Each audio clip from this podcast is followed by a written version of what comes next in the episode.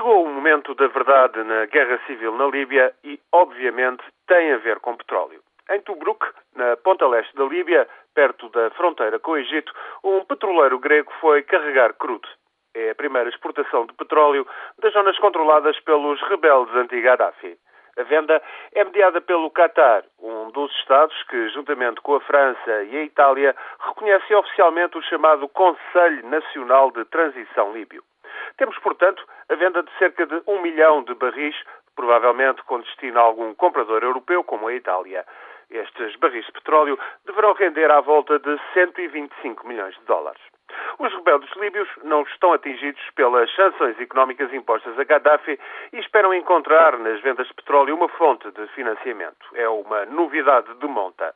Primeiro, é sinal claro que as regiões orientais da Líbia, a chamada Cirenaica, se preparam para uma guerra civil de duração indeterminada. Os rebeldes são incapazes de avançar para o Ocidente. Continuam entrincheirados a leste e precisam de dinheiro de organizar uma administração rudimentar.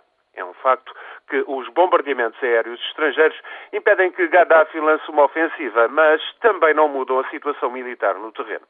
Depois, levanta-se a questão de saber o que farão os rebeldes com o dinheiro do petróleo. Parte será necessariamente para o esforço de guerra e aqui tudo se complica.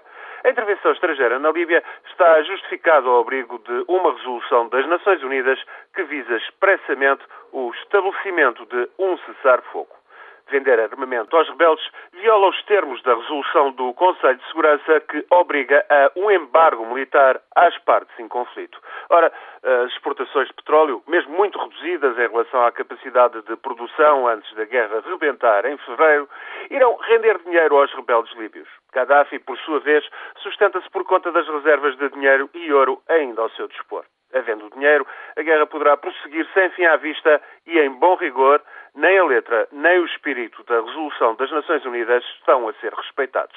Estamos assim prestes a passar para outro nível do conflito e vão acentuar-se as divergências entre o bloco que aposta nos rebeldes anti-Gaddafi e países como a Rússia, a Índia ou a China que contestam a intervenção militar liderada pela NATO.